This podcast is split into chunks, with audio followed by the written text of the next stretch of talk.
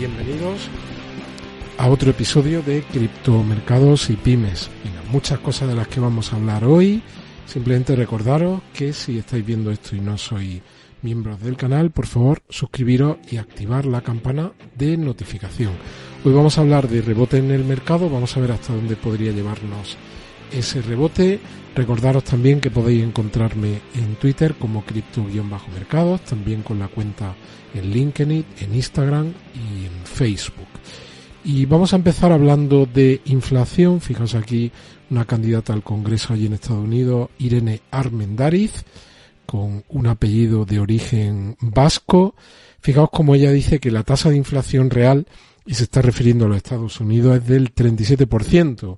El 9,1 es el índice oficial y ella dice el número con el que te mienten. Los, los comestibles suben un 12,2%, el gas sube casi un 60%, los servicios públicos suben un 38,4%.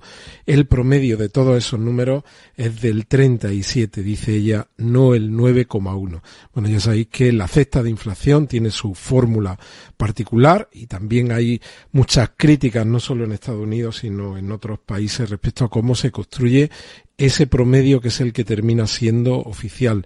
La cesta de productos básicos, si sois vosotros los que hacéis la compra, sí que es cierto que no ha subido solo el 9,1%, no ha subido solo el 10,2% aquí en España, ha subido bastante más, pero este es el índice oficial. Ella está diciendo aquí que la inflación real está en torno al 37%. En, aquí en España ya sabéis que la, la, inflación industrial está por encima del 40%.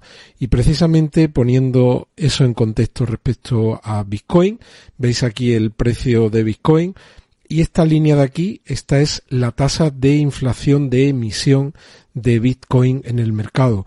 Viene modelada o viene condicionada por ese halving que es la reducción de la recompensa de los mineros. Veis aquí como tenéis esta bajada y luego tenemos esta bajada aquí que fue el último halving de 2020. El siguiente, la siguiente reducción de la recompensa de los mineros la tendremos en 2024 y ahora mismo la tasa de inflación es del 1,72 e irá disminuyendo a medida que se vayan reduciendo las recompensas de los mineros, recordad, cada cuatro años. Así que llegará un momento en el que pues eh, el mundo sea consciente de que solo habrá 21 millones de Bitcoin.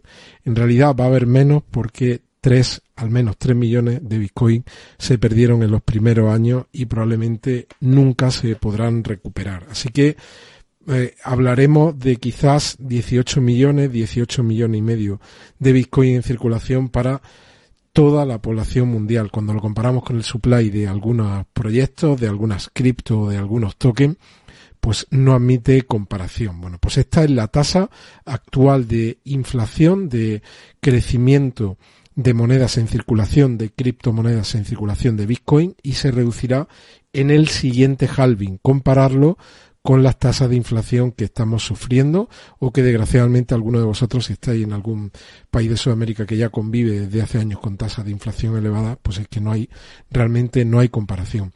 Precisamente hablando de eso, y lo he comentado ya en varios episodios, nosotros somos economistas que ayudamos a empresas en el cálculo de las rentabilidades de los márgenes de sus productos y sus servicios. Esto siempre ha sido importante. El 92% de la pequeña y mediana empresa española no hace ese ejercicio de cálculo de rentabilidades. Ha sido importante cuando no teníamos tasas de inflación elevadas. Ahora que estamos con tasas de inflación elevadísimas, la industrial aquí en España por encima del 40%, pues es imprescindible hacer esos cálculos de rentabilidad si alguno de vosotros tenéis empresa, no realizáis estos cálculos de obtención de márgenes de rentabilidades por productos y servicios, podéis contactar con nosotros en este formulario de contacto que es ciale.financial.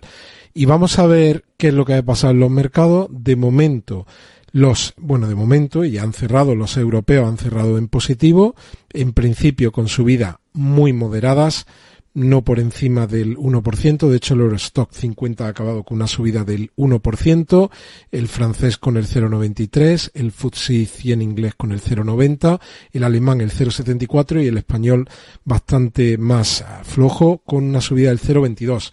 En Estados Unidos los mercados han, han empezado en positivo, pero se han dado la vuelta y han terminado cerrando en negativo. El Dow Jones ha caído un 0,69, el Standard Poor's ha caído un 0,87 y el Nasdaq un 0,81. Ya sabéis la elevada correlación, la elevada relación que, que hay entre las bolsas y el Bitcoin y en particular entre el Nasdaq y el Bitcoin y ese movimiento que ha tenido durante el día de arranque en positivo y cierre en negativo ahora veremos que se ha trasladado también al mercado de las cripto, el movimiento alcista que estaba desarrollando Bitcoin se ha visto en parte mm, corregido por este movimiento negativo de las bolsas.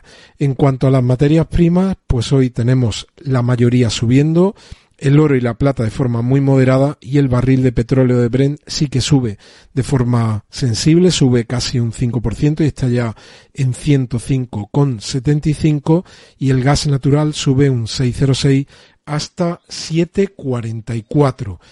Y luego pues vamos a ver si me carga, aquí lo tenemos, dice que la noticia de Infobae que Alemania llena sus depósitos y llama a su población ahorrar gas para afrontar el invierno sin el suministro ruso. Ya sabéis que estamos en fase de mantenimiento de un gasoducto, el Nord Stream, que aparece aquí en la fotografía 1, que en teoría se tendría que reactivar el día 21 de julio. ¿Te está gustando este episodio? Hazte fan desde el botón apoyar del podcast de Nivos. Elige tu aportación y podrás escuchar este y el resto de sus episodios extra. Además, ayudarás a su productor a seguir creando contenido con la misma pasión y dedicación.